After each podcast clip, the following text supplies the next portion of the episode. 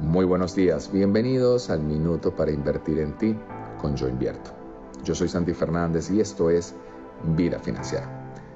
Los últimos minutos de esta semana probablemente me has escuchado hablarte reiteradamente acerca de un par de zapatos.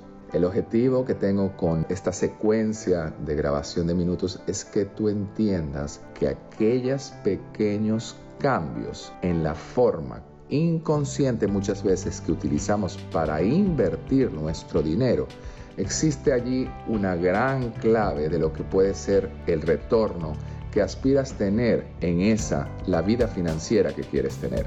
Cuando empiezas realmente a clasificar de manera consciente en qué inviertes tu dinero, vas a tener con certeza un retorno en el futuro que algún día será también presente.